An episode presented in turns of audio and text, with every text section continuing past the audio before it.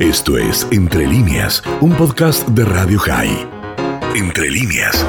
Vamos a dialogar con Iván Kachanovsky, él es economista, analista, y vamos a, por supuesto, tratar de entender eh, por lo menos la foto actual y qué es lo que nos espera en materia económica en la Argentina, entendiendo que hay situaciones eh, ajenas a la Argentina, como el COVID, que han afectado a todo el mundo, pero evidentemente que golpean mucho más a países como los nuestros que están en problemas. Por ejemplo, por inflación, por supuesto, por la, por la infraestructura que no tenemos, por el tema del comercio exterior, que es complicado. ¿Cómo estás, Dani Salzman? Te saluda. Hola, ¿qué tal? ¿Cómo estás? Bien, no, necesitamos ayuda. ¿Qué hay? ¿Buenas noticias o malas noticias? Porque por un lado, menos gente va a pagar un tributo, por otro lado, nos dicen igual no vamos a poder pagar nuestras deudas, así que ¿cuáles serán esas las consecuencias?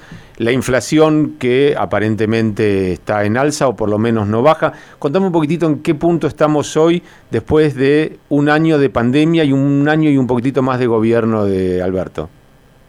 Bueno, a ver, Argentina está en una situación delicada que ya estaba en una situación delicada antes de la pandemia, con lo cual la pandemia ha agravado todo esto, la cuarentena lo ha agravado todavía aún más, ¿no? La cuarentena prolongada, eh, aunque en el corto plazo podemos por ahí pensar o tener un espejismo de que vamos a estar bien porque vamos a ver el rebote estadístico de la caída, es decir, Argentina en 2020 cayó un 10% y eh, en los primeros dos trimestres Argentina es probable que empiece a tener un rebote parcial que llegue al 6%, algo por el estilo, pero el segundo semestre se va a ir como amesetando ese crecimiento.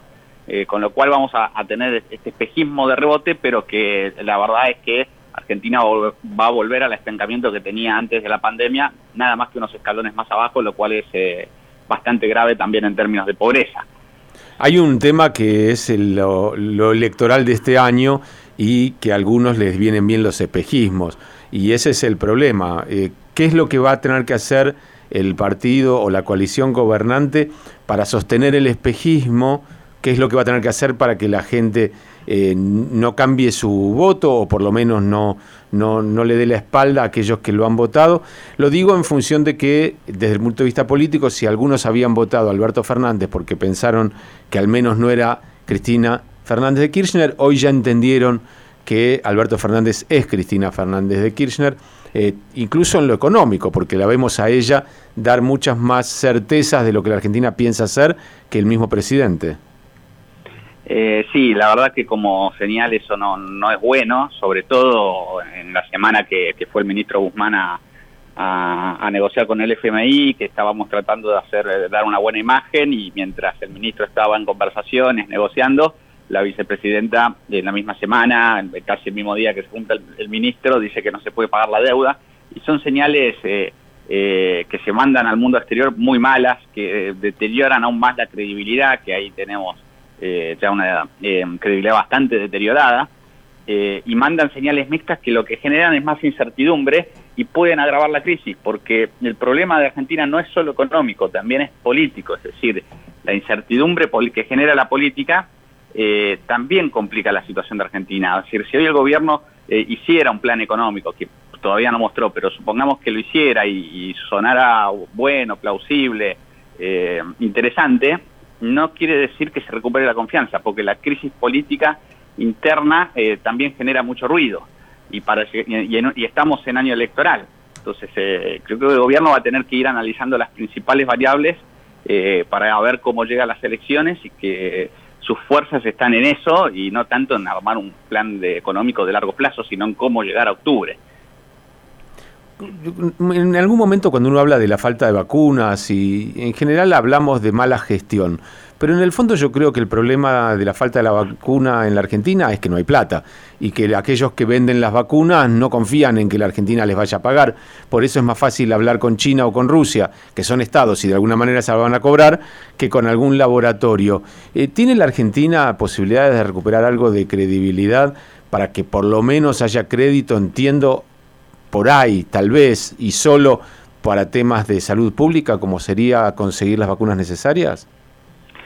Mira, eh, lo que vos mencionás es, cierto, pero también estamos teniendo algunos problemas de logística, ¿no? Si vos comparás el promedio del nivel de vacunación eh, mundial con el de Argentina, Argentina está por debajo del promedio mundial. Esto te quiere decir que estamos mitad de tabla para abajo en lo que es vacunación. Eh, sí tenemos muchas vacunas comprometidas, pero a la hora de aplicarlas o de traerlas estamos siendo muy lentos y creo que tenemos vacunados eh, por hasta ahora solamente el 1,8% de, de la población, con lo cual el ritmo es lento. Lo mismo sucedió con los testeos, si te acordás el año pasado. Si Argentina no testeó mucho, o sea que los problemas logísticos eh, en términos de salud se vieron también el año pasado con los testeos y ahora lo estamos viendo con, la, con las vacunas. Pero vos se lo, atribuís a, se lo atribuís a la política o a la logística, porque la logística es una cuestión de orden y lo otro es una cuestión ideológica. yo creo que, que, hay algún problema de logística también, digamos. Hay la cuestión ideológica que vos decís, que nos conviene negociar, eh, que por ahí eh, eh, nadie quiere negociar con nosotros porque no somos creíbles, desde luego, pero también hay problemas de logística. no, no, pero yo me refiero a, a, lo interno, por ejemplo, que la ciudad de Buenos Aires tenga alguna dificultad mayor para recibir vacunas, porque tampoco es cuestión de que Rodríguez Larreta sume por otro. desde luego que sí, a ver, yo no soy analista político, pero no me extrañaría para nada que, haya algo así. Es decir, eh, lo político también juega y sobre todo en un año electoral. Podría estar ocurriendo.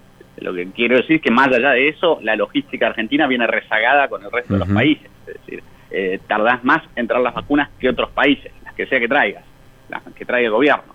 Y me parece que eso es una señal también de que necesita ayuda. Si vos querés vacunar rápido y a una mayor cantidad de gente, vas a necesitar ayuda del sector privado. estaría bueno que eh, se pueda abrir las puertas a los privados para que puedan importar vacunas también, sobre todo las empresas vinculadas a obras sociales, para que puedan eh, aplicar la vacuna a aquellos que están en obras sociales, que son como 20 millones de personas. Y ahí es donde, ahí es donde entra lo ideológico, porque el sector privado significa, claro, el sector privado significa en teoría, para sus votantes bajar alguna bandera.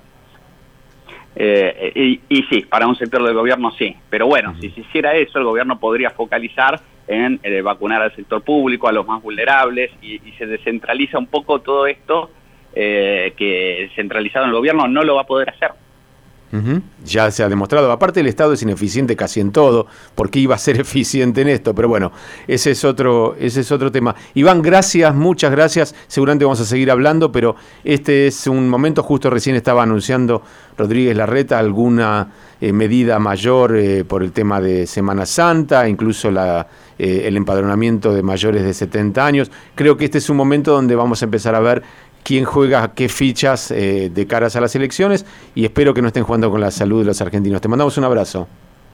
Saludos, muchas gracias. Gracias. Iván Kachanovsky, que es economista, él nos ayuda a entender un poquitito esta foto. Esto fue Entre líneas, un podcast de Radio High. Puedes seguir escuchando y compartiendo nuestro contenido en Spotify, nuestro portal radiohigh.com y nuestras redes sociales. Hasta la próxima.